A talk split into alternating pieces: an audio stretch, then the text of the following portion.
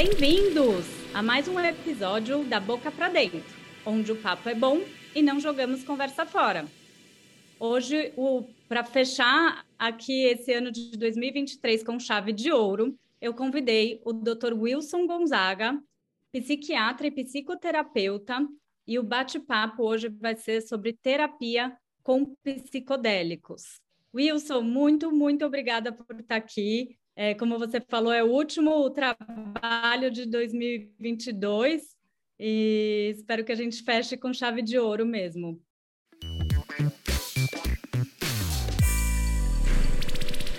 Ah, eu que te agradeço o convite e é o fato. Eu estou assim no meu 45 do segundo tempo, 43 do segundo tempo do ano. Daqui a pouco eu entro em férias, pelo menos uma semaninha. Muito bom. E Wilson, o que, que eu queria começar o nosso papo é, para você me contar um pouquinho na sua carreira, sua trajetória com isso. Na trajetória com, com isso, com o quê? Isso o quê? Com, com... É, não sei se, se cortou. Com os psicodélicos. Como, como hum. você começou a ter interesse de estudar mais sobre o, a terapia com psicodélicos e como sim. isso entrou na sua história? Sim, sim, entendi. Bom, é, meu, o primeiro, o primeiro olhar com psicodélico e saúde mental foi há muitos anos com a ayahuasca, mas não foi, entrei como já era médico, já era psiquiatra, um jovem psiquiatra na época, 28 anos, e, e trabalhava com usuários de drogas naquela época. E ouvi Nossa. falar que existia uma bebida de índio e tudo, e que era um alucinógeno, mas que a pessoa não perdia a consciência. Achei muito estranho.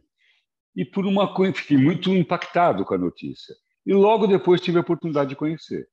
E aí, por uma questão mesmo pessoal, não por pesquisa, por nada, por meu próprio desenvolvimento, achei aquilo incrível. E vi o, o grande potencial que tinha aquilo para a saúde mental, de uma maneira geral. Mas sempre usei dentro de um contexto ritualístico, dentro de uma doutrina e tal.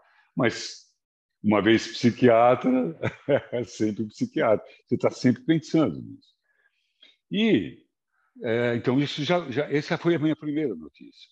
Mais modernamente, nós estamos percebendo exatamente que a ayahuasca abriu essa porta de um novo olhar para os psicodélicos e que tinha sido interrompido lá nos anos 60, lá, né? e por conta do movimento hippie, da contracultura, porque os psicodélicos foram cercados, sempre não, mas foram cercados de preconceito, e quem regula a lei quase sempre é permeável à política, culturas e à sociedade, e não é o viés científico quem decide, quase nunca ou nunca. Quando muito, um cientista, mais modernamente, tem os cientistas que são consultados. Mas, mas então, os psicodélicos caíram no limbo de, de prescritos. É, Começou-se com, com experiências com LSD fantásticas, e isso pensando em saúde mental. Né? Uhum. E depois tudo isso foi interrompido. Então, eu acho que agora a questão da ayahuasca, que vem cada vez mais polariz... é, popularizando o uso desses, desses psicodélicos, ou ecodélicos, como chamam alguém, alguns, que eu também acho simpático isso, ecodélico, uhum. ou, e também a medicina canábica vindo paralelamente, começou a abrir e dar espaço dos cientistas começarem a falar cientificamente sobre essa substância. E dentro desse bojo vem então a psicocibina, psicocibina que a gente está estudando com coisas muito promissoras. Por quê? Quando a gente, quando isso brilha os olhos de alguns psiquiatras. Por conta disso, os medicamentos que nós utilizamos, eh, as nossas ferramentas medicamentosas, primeiro, que elas obedecem uma força é, famosa, que é a força dos laboratórios, da indústria farmacêutica. E que nem sempre eles estão preocupados com a saúde, estão preocupados, é uma indústria. Né? Então, é, é terrível isso. Né? mas saúde, alimento, segurança, tudo vira, virou produto. Então, os laboratórios têm uma linha de pensamento e não ficam muito animados com o desenvolvimento de medicações mais naturais, que não sejam elaboradas, até que eles se interessem também, que já estão se interessando e já querendo. E é bom, porque o uso dos psicodélicos, assim, do jeito que é feito, o uso recreativo, a gente nunca sabe o que está usando, que dosagem, os contaminantes, né, das histórias. Então, abriu-se uma outra janela aí, e com os cogumelos e tudo, de tratar a saúde mental. Isso é fantástico. E isso, a ciência está cada vez andando mais estudando isso. Então, por exemplo, só um exemplo aqui, eu estou falando para caramba aqui sem parar. Já paro Pode já. falar. O, o, pai da medicina canábica disse há um tempo atrás, aí, um, um velhinho israelita, Mushelan, ah, não estou lembrando o nome dele agora. Enfim, ele disse uma coisa assim: um dia a medicina vai saber, agora, em breve, vai perceber que a medicina canábica está para a medicina, assim como a penicilina teve um dia. Olha que uhum. maluco isso. Sem dúvida. E hoje, se, por exemplo, o que a gente está vendo de promissor de, de alguns psicodélicos, né? e em especial da psilocibina, que não tem nem como muito é, sintetizar, assim, é, é, é, cogumelo, é natural. Ali. Então, tendo-se a possibilidade de resolver problemas que a gente tem muita dificuldade com a medicina alopática. E de maneiras. Por que isso? Por que, que eles vão então, mais a fundo assim? Então, você quer a resposta um, dois ou a três? As Não. três. Brincadeira. Não, primeiro que é o seguinte, o que nós estamos percebendo... Bom, vamos pegar a psilocibina. Nós temos duas maneiras de uso. Nós uhum. temos o uso que vamos chamar de dissociativo, de quebra de ego, que aí começa a falar com o doente, disco voador, quer dizer, e que isso tem que ser feito de maneira assistida, é com isso que a gente lida, né? com esse projeto, protocolo de pesquisa, de uma, uma experiência é, é, de dissociação de ego assistida por terapeuta experiente e que depois faça uma terapia de agregação, uma, duas sessões para agregar aquele conteúdo dissociativo. Tá. Esse é um jeito, que aí vai numa dosagem mais alta. Isso que eu ia falar, isso é numa dose mais alta que você começa a ter alucinações ali, isso. né? Não. Mirações. Como... É, eu poderia falar miração até. Não vamos tirar a alucinação, porque isso é que nós estamos percebendo. E depois eu vou dar outra resposta. Então, ali, assistido, esse é um uso, com terapeuta uhum. e tudo, e numa dosagem.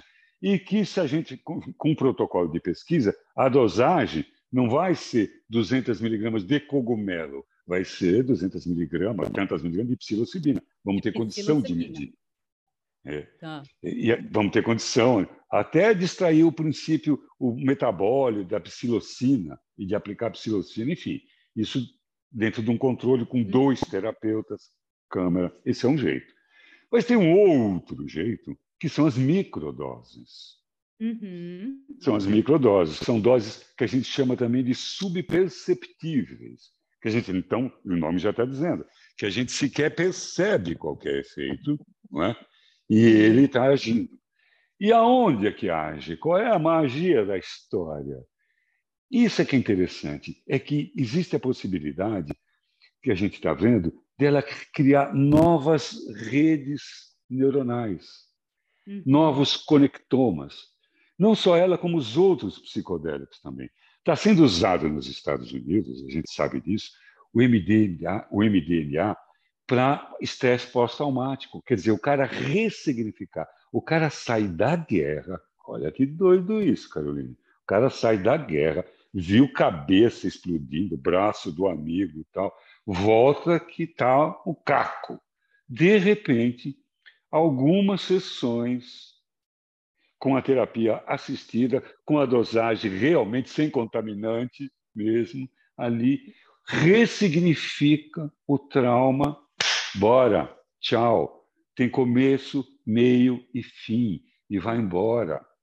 Vai viver sua vida, vai arrumar emprego de novo, esquece que um dia foi soldado. e, e, e boa, e vai embora. Imagine você, assim, você deve saber disso, mesmo não sendo é, uma terapeuta, é, é um psicoterapeuta, mas lida, e a mulher, o que custo que tem uma mulher abusada na infância. Sem dúvida. Não, qualquer Sabe, período da vida. É, mas tem muitas questões intestinais, que é o que eu mais vejo hoje em dia, com abuso na infância. Claro. Aliás, assim, hoje a gente fala, né? O intestino é o segundo cérebro. Se a gente dissesse, se eu dissesse isso num congresso aos 15 anos, você dizia, ah, claro, no teu caso é verdade, tu só fala merda. Mas é verdade. E você, melhor do que eu, aí eu sou o aluno e você é a professora, de como isso altera o humor, né, os neurohormônios. Então, é importantíssimo isso que você faz. Mas voltando aos alucinógenos, então, a psilocibina, ela dá esta possibilidade de uma pessoa criar novas compreensões com respaldo de novas sinapses de um fato, de um novo fato, ressignificando aquilo, se livrando de toda a sua carga traumática que pode ter acontecido na infância ou pode ter acontecido num assalto, num sequestro. Né? Uhum.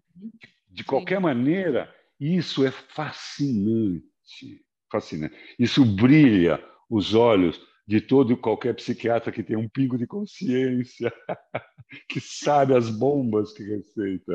Meu Deus.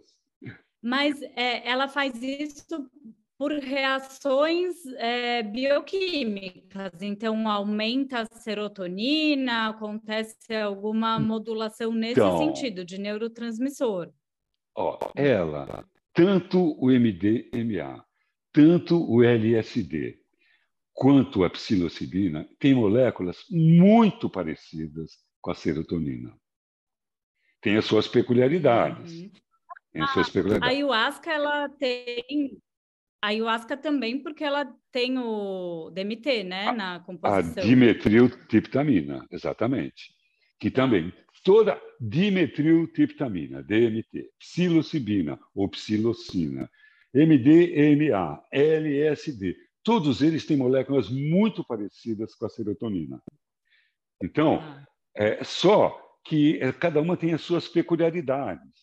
E elas estão mostrando essa possibilidade de ressignificação de dentro para fora. Isso é do caramba, isso é muito legal.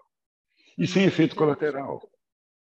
É, é isso que eu ia perguntar. Tem, tem muito tabu, né, em relação, tanto, óbvio, ao Sim. uso, mas em relação de, ai, você vai viciar, é, então vai gerar dependência. Boa, então, boa, boa. Sobre isso. Boa. É preciso se entender que as drogas que causam dependências, elas têm uma característica que são muito diferentes da característica de um psicodélico. Por exemplo, o tempo que demora. Quem procura uma droga procura uma resposta rápida, eu diria assim, mais dopaminérgica, que é o prazer a curto prazo, é agora. Então, e, e elas duram pouco. Daí o potencial de abuso, porque eu quero repetir. Rapidamente eu sinto barato, rapidamente eu perco barato, eu quero repetir a dose. As drogas de abuso têm essa característica. Os psicodélicos, o oposto. Eles demoram para fazer efeito. Os malucos desse tipo não querem, tem muita paciência de abusar. O efeito demora. Então, daí o risco de abuso, de dependência. O cara já está com o saco cheio de conversar com o repolho. Brincadeira. E, né? e, de repente, vou de trabalhar e ainda estou vendo. Né? Então, dificilmente se abusa. E tem a característica mesmo de tolerância. As drogas de abuso são drogas que causam tolerância. O que, que é isso? Cada vez eu preciso de uma dose maior para ter o mesmo efeito. E a gente os... pode ir até para cafeína, que não é uma droga, não é uma droga proibida, mas é uma substância que cada vez causa tolerância. Isso mesmo. Toma, precisa de mais. É isso aí. Você cria uma resistência, né? uma tolerância. É, é isso mesmo. É isso mesmo. As então, outras não têm, é, as psicodélicas não, não têm esse mecanismo, certo? Não tem esse mecanismo. E esse, esse é outro mito, né? De drogas lícitas e ilícitas. Como se as lícitas fossem boas e as ilícitas fossem o demônio. E fosse tudo a mesma coisa. Esse é um, esse é um dos problemas da, da legislação, a falta de conhecimento científico. Então, esse potencial de abuso nos psicodélicos uhum. é quase que zero. E tem a característica química da tolerância. Eles não têm, como tem as drogas de abuso e alguns remédios que a gente usa. Esse é que é o lance. Né?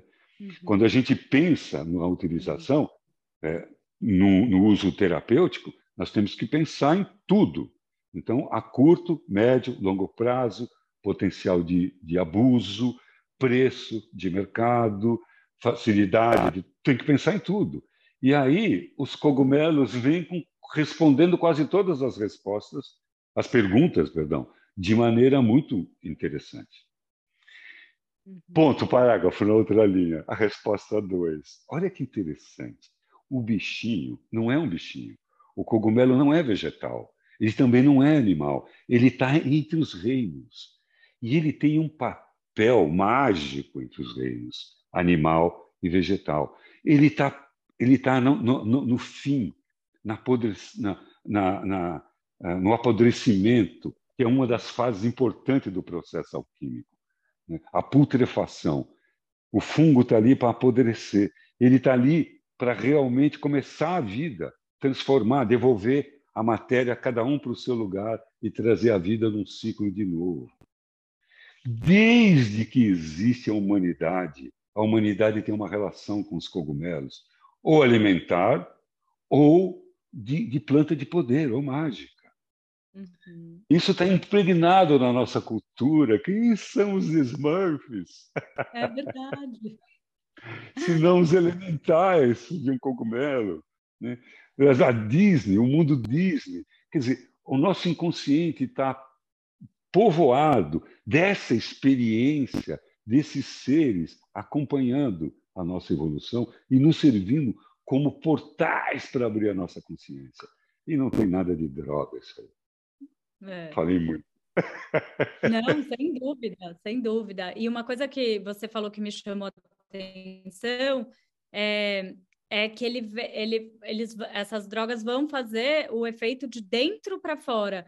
E, e o que, que eu vejo assim na prática, né, da vida de, de todo mundo, que a gente busca muito a, a felicidade fora, e se a gente não trabalhar dentro, o intestino não vai funcionar, você vai continuar ansioso, vai continuar com adoecendo.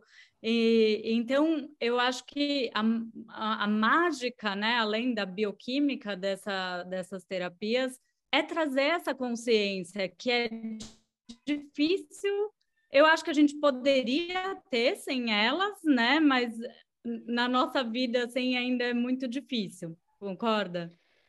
Eu concordo, mas é interessante viver sem elas. Elas são de fora. Até que ponto?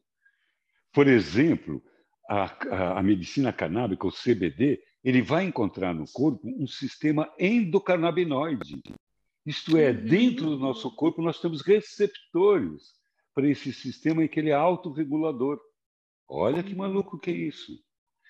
A dimetiltriptamina, existe um cara que é Rick, é, Rick oh, uh, Strikeman, e ele, o trabalho de doutorado dele foi pesquisar a, a quantidade de dimetiltriptamina que nós temos criado pela pineal no momento em que a gente nasce e no momento em que a gente morre. Nos momentos mais espirituais da nossa essência carnal, no momento que a gente encarna, no momento que a gente desencarna, ele descobriu que a pineal dá uma descarga de dimetiltriptamina e nós temos um transe ali na hora de morrer e na hora de nascer a gente não lembra. Mas na hora de morrer, por conta das EQM, ou experiência de quase morte, pessoas que entram em comas que depois voltam, que descrevem essa sensação de consciência pura, de contato com seres magnânimos de outras dimensões que estavam esperando no ritual maravilhoso que é a morte e que depois por algum motivo eles voltam. E uhum. isso tem a ver com a descarga do DMT. Então a pergunta é: até quanto essas drogas são de fora? Até quantas elas já são fabricadas pelo nosso próprio corpo? E assim como nós precisamos de alimentos, por exemplo, para o corpo, para alimentar o nosso corpo, para o bom intestino absorver tudo o que precisa, por que não que a nossa alma também não precise de algum tipo de alimento não tão material, um etérico como um cogumelo, para nos colocar um outro tipo de alimento mais sutil para nossa alma, para nossa consciência? Por que não? por que não? Eu ia até te perguntar isso, que é, para você falar um pouco da conexão espiritual dessas dos psicodélicos, né? Porque a experiência ela acaba transcendendo ali só o físico, né? Quando você entra na, na, na, nessas mirações, é, existe muito o mundo espiritual ligado, né? E como que isso é importante para a nossa saúde? Isso mesmo, muito boa pergunta. Bom, vou começar pela ayahuasca. Né? Eu comecei é, impressionado pelo efeito, pelo efeito psicológico que ela fez em mim. Eu estava dentro de um processo de psicanálise, quatro sessões por semana, tudo que eu ganhava dava para o meu analista. Tinha muita coisa travada, e numa sessão da ayahuasca aquilo começou a destravar. Eu falei, cara, que química é essa que consegue esses insights? Tem alguma coisa a mais aqui. E me empolguei com aquilo. E era uma pessoa a, completamente agnóstica. Eu era um mundo é, completamente de esquerda, completamente agnóstico. E aí tive uma epifania com a ayahuasca. E eu percebi, percebi de que o homem ele não tem espírito. Naquele dia eu tive a certeza de que o homem é um espírito. O que ele tem é um corpo. E aí todo o meu paradigma virou de ponta cabeça. E, foi por... e não era química, não tinha remédio, não tinha droga que eu já tinha usado na minha juventude, tudo que pudesse me trazer um insight como esse. Aí passei anos estudando essa bebida de dentro para fora, experimentando, e vi realmente que algumas substâncias como é o caso dessa mistura desses três princípios ativos, armina, armalina e dimetiltriptamina, são os três principais princípios ativos da ayahuasca, não são só uma combinação mágica química, que um anula o outro, deixou. É, um, é uma engenharia que só a natureza poderia ter feito aquilo. Como é que um índio no meio da floresta, no meio daquela quantidade de cipó e daquela quantidade de folhas, ele vai dizer assim: é essa e essa, vamos juntar. Então, uma, uma inteligência maior por trás dessa bebida. E ela transcende, ela só dá uma base química para dar uma possibilidade de transcendência de consciência. E eu sou testemunha viva de que isso é assim. Isso mudou minha vida. É, isso me transformei de uma pessoa absolutamente cética por um investigador Claro que passei por aquelas fases de fanático, babaca, bobão, achar que tudo, que um, um, um vagalume acendia, achava que o cosmos estava querendo dizer alguma coisa. Passei por essas fases que é natural também. Faz parte. Mas. Muito. Porque dá, dá uma empolgação. dá, dá. Que a gente quer tratar todo mundo. E no fim, no fundo, foi meu pai, foi minha mãe, foi meu irmão, foi minha filha, a família inteira foi por ah. conta de que eu queria que todos conhecessem. E cada um foi no seu tempo também. Enfim. Então, não tenho a menor dúvida que essas plantas não são só química. Então, a ayahuasca, eu sou uma testemunha viva e de que ela é, transforma a vida da pessoa, não só pela química, pela possibilidade de colocar a pessoa numa outra dimensão, inclusive com outros seres da floresta. Eu tenho uma experiência muitos anos dentro da floresta, bebendo ayahuasca. a gente enxerga e vê coisas mesmo que no mundo, como médico, não dá nem para pensar. Uhum. Uma experiência dessa, precisa deixar o médico num canto, o velho chamando o outro, para poder. Os dois não se conversam às vezes. Agora está mais fácil. Fala. E, e deixa eu perguntar, essa experiência é maravilhoso para todo mundo, porque a gente sabe que às vezes a gente vai lá na ayahuasca e passa um, uns apertos no sentido de, de ter experiências desconfortáveis, mas com muito aprendizado, Isso. né? Você acha que Isso. todo mundo vai se beneficiar de tomar? Isso. Não, não, não. Como se a gente tivesse uma ferramenta, um caminho que servisse para todo mundo, não precisava ter dois. Então, aí vamos fazer fila, pega a senha, todo mundo vamos para esse caminho aqui. Então, eu acho que não é para todo mundo, é um caminho, um bom caminho. Agora, a gente precisa desmistificar, dito isso assim, não é para todo mundo, mas precisamos uhum. desmistificar o que é passar mal. Sim. Eu, depois de tanto tempo que eu tinha essa visão de passar mal, eu entendi que era para mim era passar o mal. Era, era um é. desconforto catártico.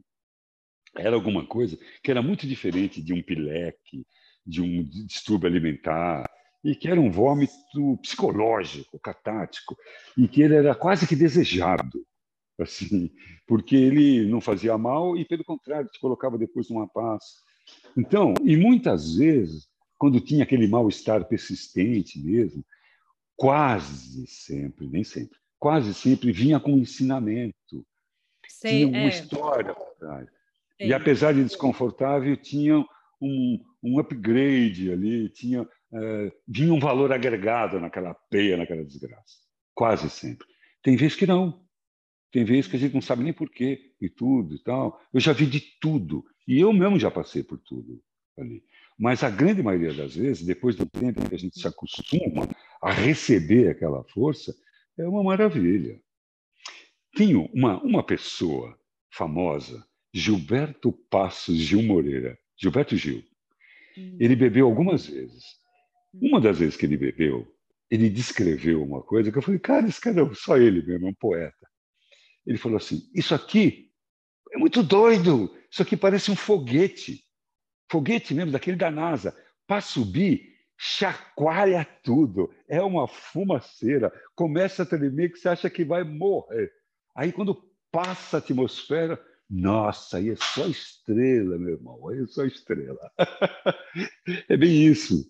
Tem um período de adaptação da força, onde a gente sai de um estado ordinário para um estado extraordinário, em que tem um choque anímico.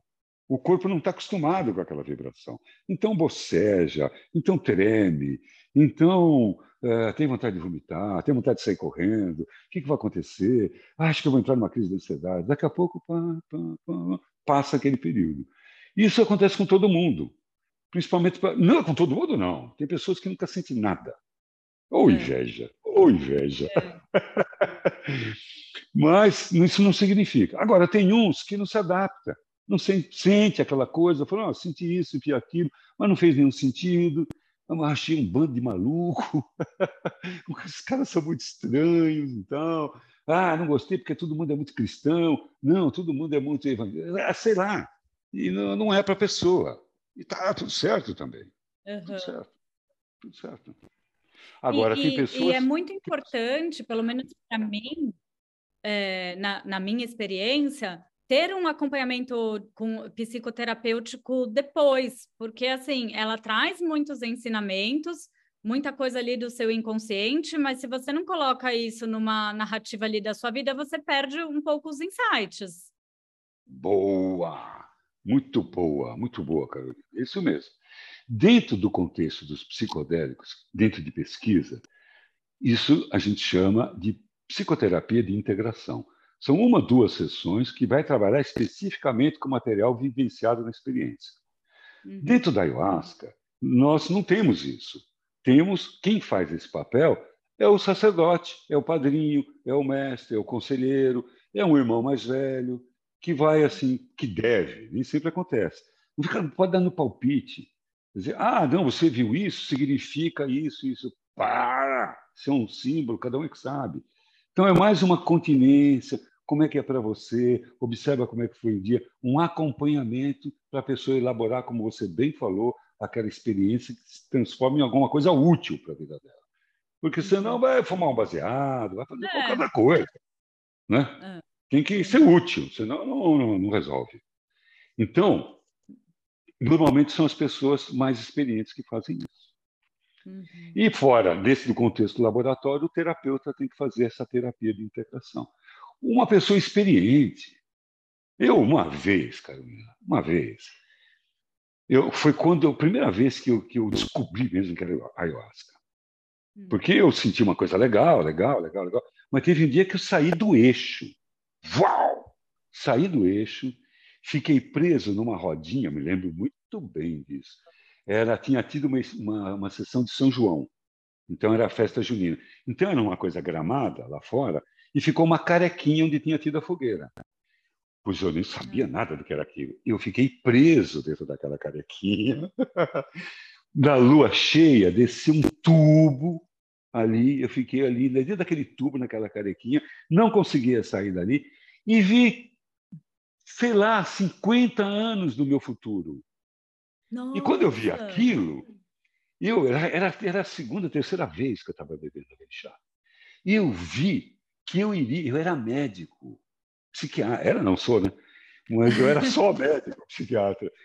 E eu vi que eu ia trabalhar com aquilo um dia na vida, que eu ia largar a vida para entrar na floresta, para me relacionar com aquela força.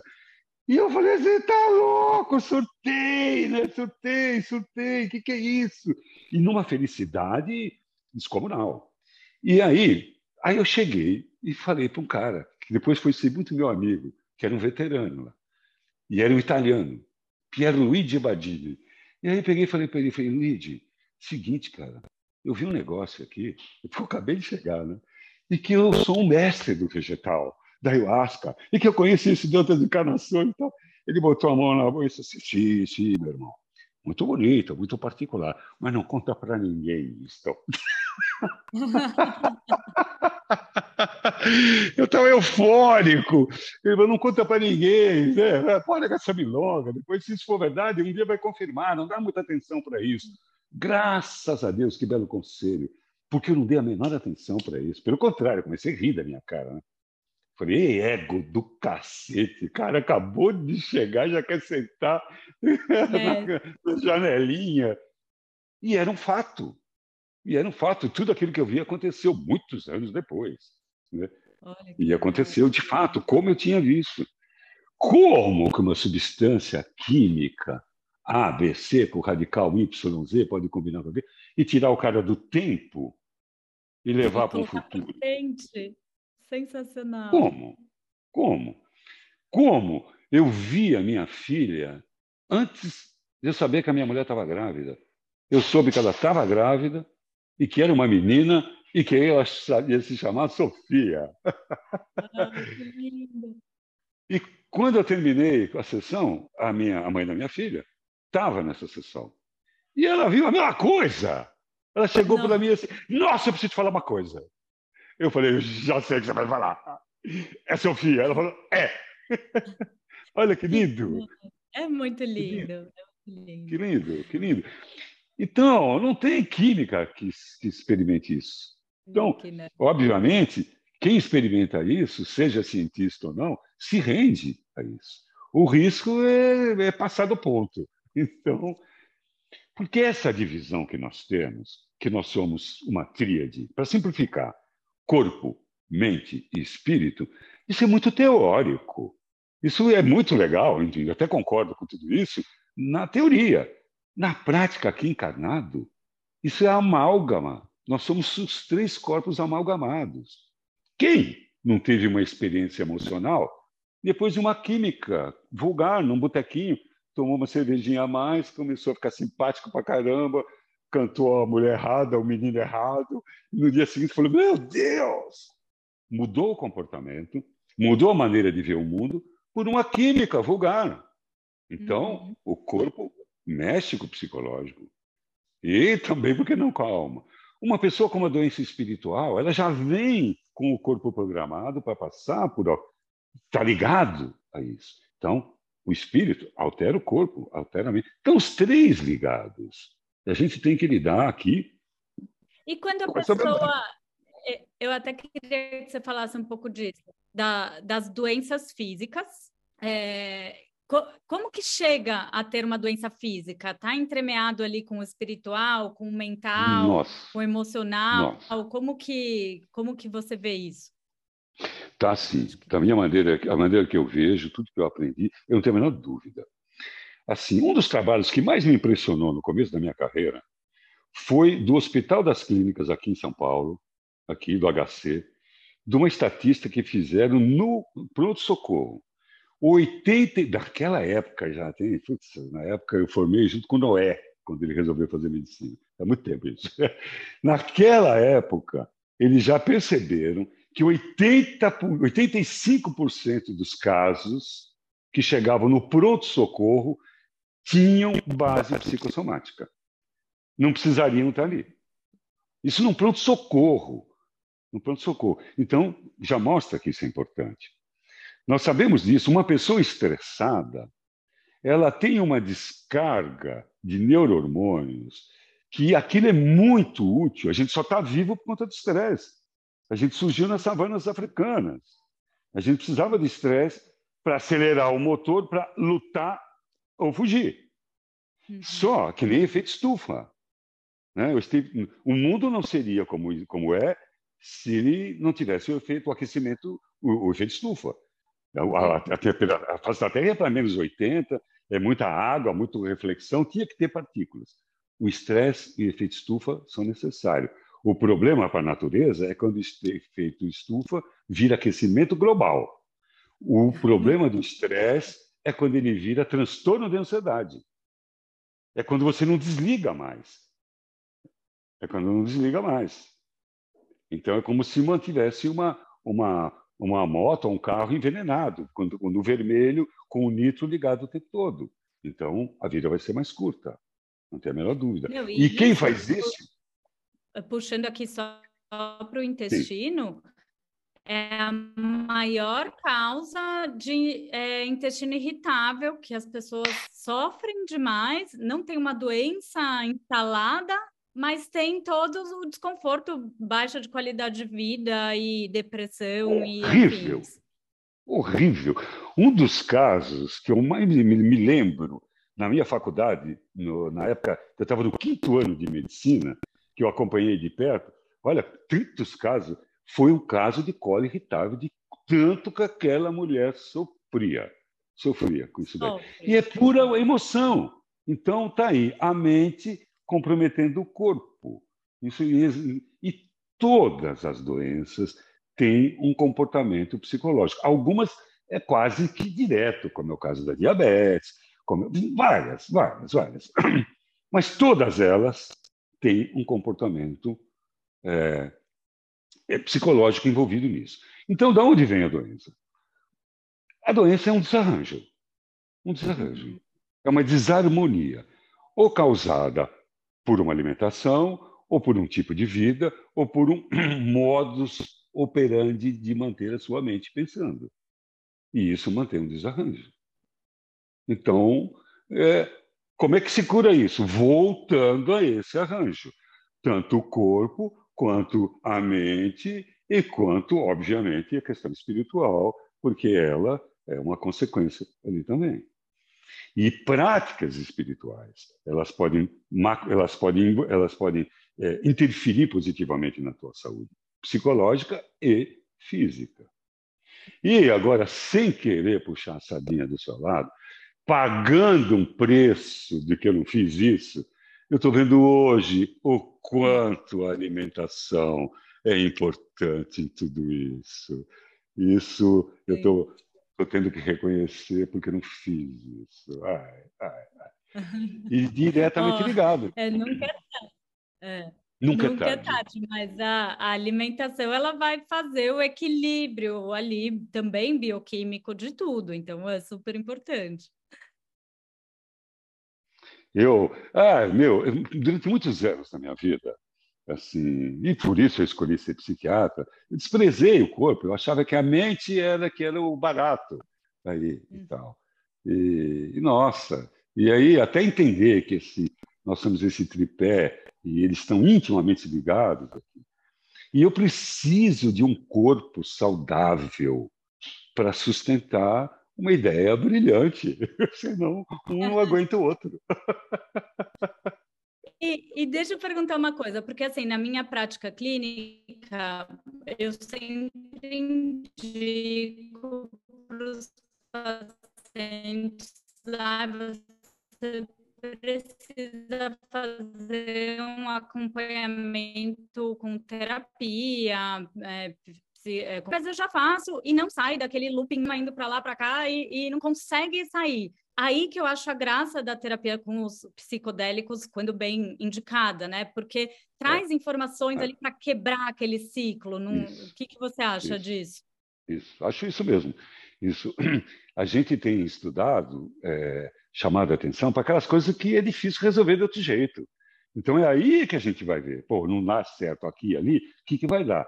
Então, é quase que meio que natural as pesquisas irem, médicas, vamos dizer assim, irem uhum. buscar caminhos que, do outro jeito, a gente não conseguiu resolver. E tem sido promissora essa resposta, porque ressignifica tudo. E o legal disso é resolveu, resolveu.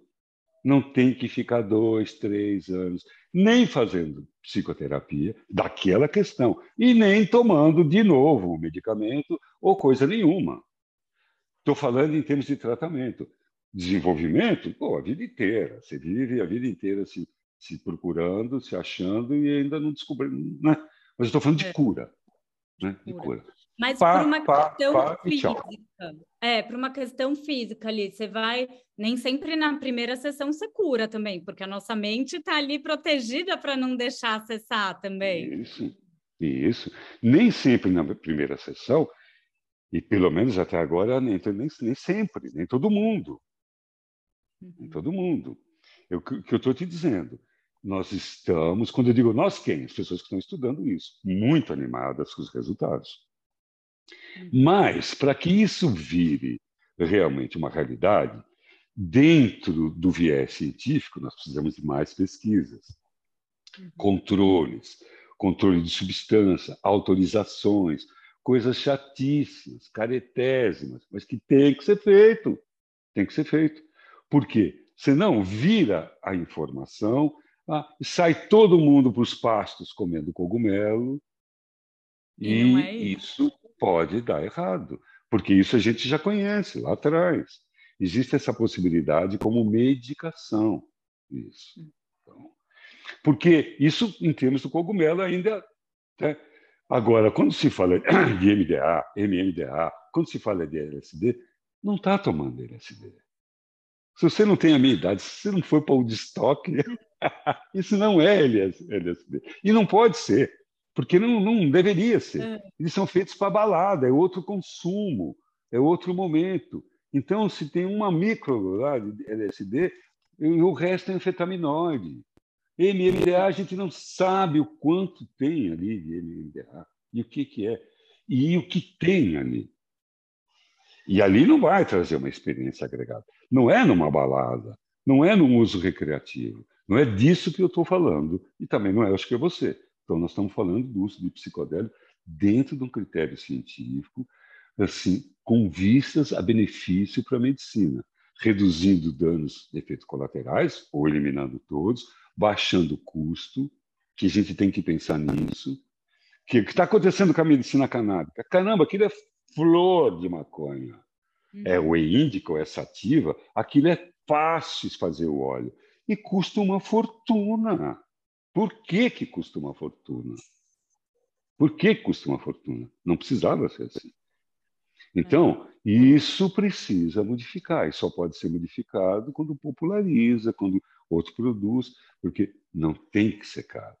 Você pegar um remédio sintético que você inventou, levou anos de pesquisa, laboratoriais, parari, parará, desenvolveu, pagou cientista, valeu?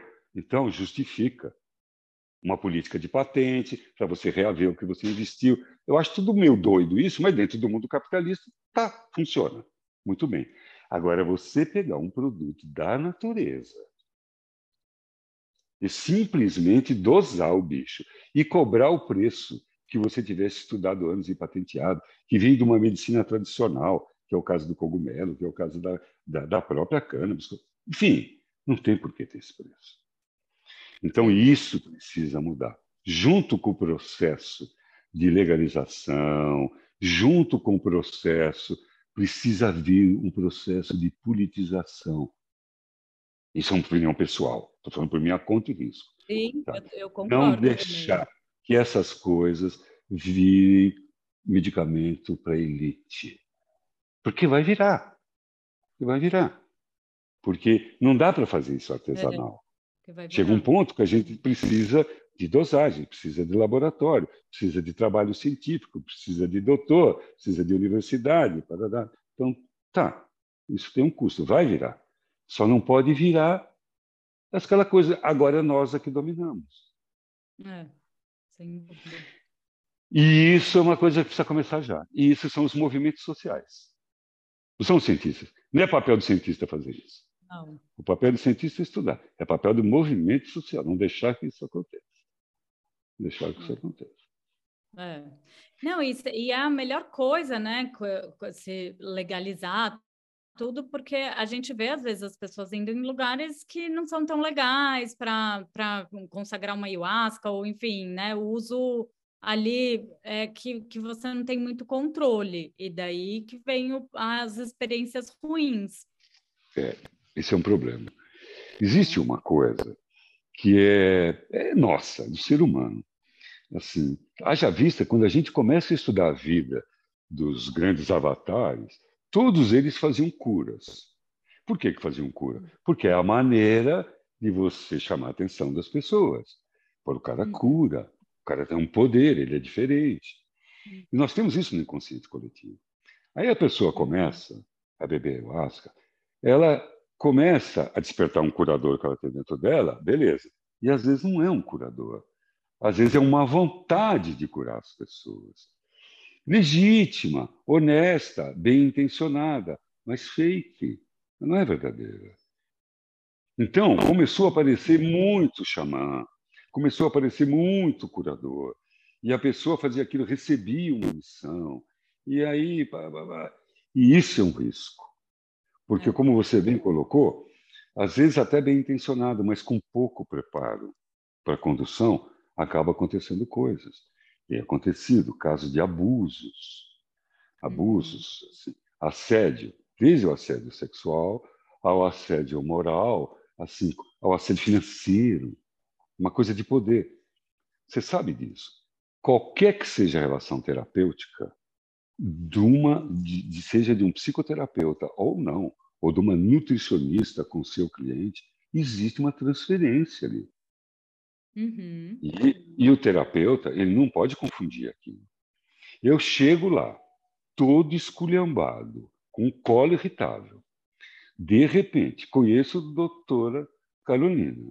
Seis meses depois, eu estou fazendo cocô bonito. Estou saudável. Vou desenvolver uma gratidão, uma coisa que, que é natural Sim. daquele que me curou, daquele. E muitas vezes isso é erotizado, é muito natural. Só que o terapeuta tem que top, top, top, top, top, colocando na raiz as coisas no devido lugar. Uhum. E muitas vezes isso não é erotizado, ele é glamorizado de, com um outro tipo de energia. E aí fica mais permitido. E é tão nocivo quanto. Uhum. Então, o meu conselho é que se a pessoa quer conhecer essa experiência, ela deve procurar num lugar maduro. Que seita? A, B ou C? Sei lá, cada um uhum. que sabe. Mas um lugar onde ela. Porque uma das coisas que a gente estuda no mundo do psicodélico, que funciona muito bem para a ayahuasca, é o tal do set e do setting. O que, que é isso? O set como a pessoa está psicologicamente, um momento, isso é importante. E o setting, que talvez seja até mais importante, sei lá, é o lugar onde ela está, o ambiente que ela vai beber. Isso é muito importante. É. Então, ela tem que procurar um set, um estado interno em que ela decide beber. Não porque o marido quer, a mulher quer, a mãe quer, alguém convidou, o amigo achou que era legal para caramba. Não, porque Tem chegou um chamado, né? Chegou um momento. Momento. Mas, por exemplo, legal. você, como psiquiatra que trabalha com isso, você faz a indicação? Olha, hoje eu passei por todas essas fases. Eu dirigi grupos, eu fundei grupos. Hoje eu bebo sozinho, com a minha mulher, mais uma pessoa, no meio da mata, na natureza. Eu não tenho feito mais sessões com as pessoas. E eu indico. Indico. Uhum. Quando a pessoa me procura, eu falo, olha, não, não, porque muita gente faz o convite, mas assim, não tenho só, é o momento que eu estou passando. Né? Uhum. E eu indico, indico lugares que eu tenho absoluta confiança. E também ouço o que a pessoa está dizendo, e aí eu tenho um pouco de experiência de, ó, oh, parece que é um lugar legal, vai firme, né? Uhum. Você conversou com a pessoa. Né? Agora, tem uns que a gente percebe que fala, olha, cuidado, né? cuidado. Mas a pessoa, o que eu aconselho é isso, que ela procure um lugar estruturado, em que ela sinta um ambiente de confiança. E que ela vá, e se ela num tomando, lugar. Se ela estiver tomando algum medicamento antidepressivo, ah, isso sim. pode dar confusão? Pode, pode, tem contraindicação. Sim. Hum. Muita gente me procura e perguntando: Ah, eu estou tomando isso, posso beber ayahuasca? E elas querem que eu responda sim, pode. E se não pode, não pode. Porque uma coisa é você pegar, você dar para o teu paciente a dosagem que você acha que ele precisa, tanto de um quanto de outro, está acompanhando durante o ritual, está acompanhando depois no consultório, tá... é uma coisa. Outra coisa é uma pessoa está tomando de um psiquiatra que nem é a favor que ela beba ayahuasca e ela vai e bebe. Então, não dá. Aqueles medicamentos não dá. É. Faz uma coisa, depois, depois a pessoa tem um surto, alguma coisa, e foi esse combinado de é. ações que levou, é. não necessariamente é. a medicina, né? Exatamente. E é claro que a sociedade vai cair de paulada na medicina, no grupo, na responsabilidade de quem deu e tal, e tal. Então precisa de muito cuidado. Existem alguma contra, algumas contraindicações formais. Quais são? Tá a pessoa que já teve história de surto psicótico. Melhor não, porque ah. é muito possível que ela reagudize dentro de uma sessão que para o outro poderia ser transformadora e curadora, para esse vai ser enlouquecedora. Então, não. Pessoas que já têm história na família, muito próxima, muito cuidado, muito hum. cuidado. E qualquer sinal, para. De preferência, toma muito cuidado. Não dá para dizer não, porque a responsabilidade de você dar um copo de ayahuasca para alguém é tão grande quanto você não dá um copo de ayahuasca para alguém que está pedindo e você tem autorização espiritual para fazer o trabalho. Então é delicado isso. Então estou falando como médico, é, usando a minha tem, experiência. É. é. É melhor não. Agora, se o teu dirigente, a pessoa que está cuidando de você, tem experiência com psiquiatria, ele tem experiência. Então, aí deixa que ele decide. Senão, melhor não. Então, surtos psicóticos, pacientes, sofrimentos psíquicos muito agudos, como síndrome do pânico, transtorno de ansiedade generalizada. Cara, é melhor tratar isso agora. Por uhum. quê? Porque o que acontece? A ayahuasca pode trazer uma experiência que é fantástica, que é pegar, por exemplo, um trauma. Imagina que é disso nós estamos falando. Isso não quer dizer que vai acontecer sempre, mas pode acontecer. Que estava lá retido, que você nem sabia, que estava enclausurado, e traz para fora. Toda aquela energia psíquica que estava retida está sujeita, naquele movimento catático, vir numa exuberância. E aquilo, aquilo assustar quem está fora e principalmente quem está vivendo. Então ela precisa de um controle, de experiência, de alguém controlando e tudo. Então, se ela, é, e por isso, se ela tem um risco mental, isso pode acontecer, isso ela vai soltar. Sim. Se ela não tem, vai ser uma experiência muito forte, e se ela for bem cuidada, isso vai agregar. Como você muito bem colocou, vamos pegar essa experiência, colocar no prático e agregou. Então, essas pessoas devem evitar. Pessoas que estão tomando medicação. Que medicação? Especialmente as medicações que são usadas para ansiedade e depressão modernas. que são os recaptadores, inibidor de recaptação de serotonina. Prozac, fluoxetina, é, é, duloxetina, escitalopram, sertralina, esses mais usados e mais comuns. Tem uns atípicos, venlafaxina, desvenlafaxina, que trabalham com mais com noradrenalina, trabalham de um outro jeito. Mas a pergunta é, se eu estou tendo que tomar esses remédios, eu acho melhor eu me tratar. Não, não tenho que ficar me preocupando muito com a combinação química, e sim por que, eu, que a pessoa está tomando aquele remédio. Né? É. Porque a pessoa, então, cuidar primeiro. E está esperando o sete favorável para ir. Ah, mas ela não tem um poder de cura? Ela tem um poder de cura. Claro que tem um poder de cura, não posso negar isso. Mas tem um risco, e esse risco a gente não pode negar. Uhum. Sim. Então, ah, a pessoa pode pirar. Não é que ela pode pirar, ela tem risco. Todo mundo pode pirar. Então, o risco é muito pequeno. Tem. É, sim. É. Agora, mas se ela já tem um caso, se ela já pirou, melhor não. Melhor não. Se ela está tomando antidepressivo, conclui o tratamento. É. Faz um tratamento direito. O tratamento direito tem começo, meio e fim não toma só remédio, tem exercício, vá procurar uma nutricionista, um nutrólogo, uma pessoa lá pode ajudar e muito a sair da depressão, rapidão, uhum. ficar sem medicamento. Todos os meus pacientes, meus pacientes fazem uso de probiótico, fazem, fazem todos eles, todos eles, eles trabalham com nutrição. Então, enfim, para que correr risco? Trata direito. E aí depois vai tomar ayahuasca.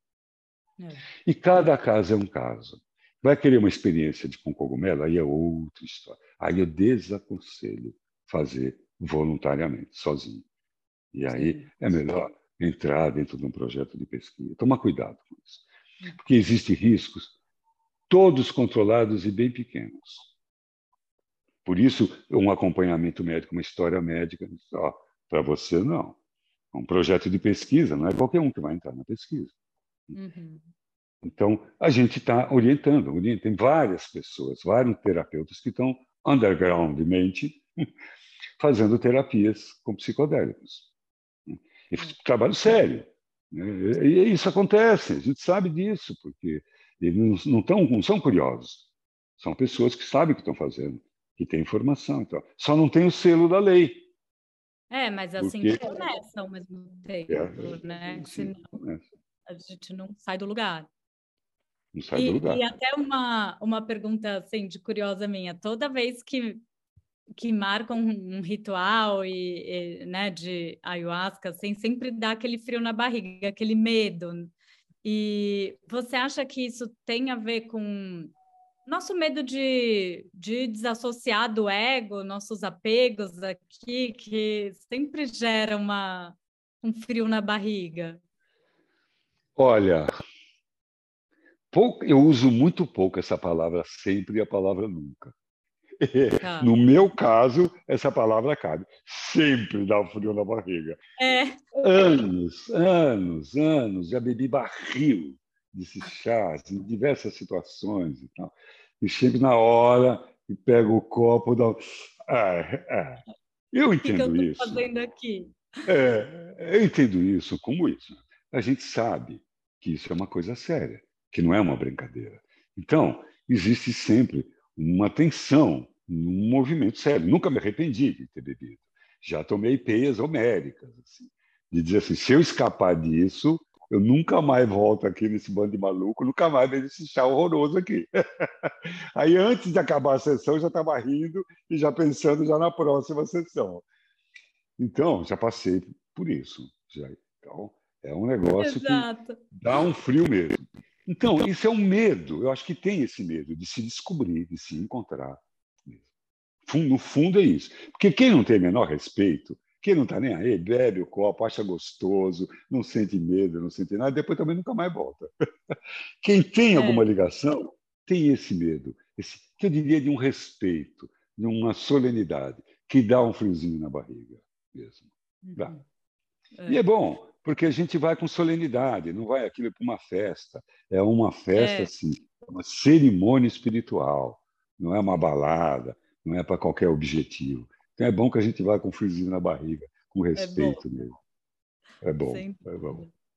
Ai, muito bom. É muito incrível esse mundo. E como eu te falei até antes da gente começar a conversar aqui, é, eu tenho sentido na minha prática clínica que é, só ficar na alimentação, não que ela seja é, menos importante, mas que a gente ficar em um ponto só, eu não estou conseguindo sair do lugar, às vezes, com os pacientes. Então, cada vez mais eu acredito que a gente tem que ter esse, esse olhar de espiritual, é, mental, o corpo físico, que está tudo interligado e, e, que é o caminho para a saúde.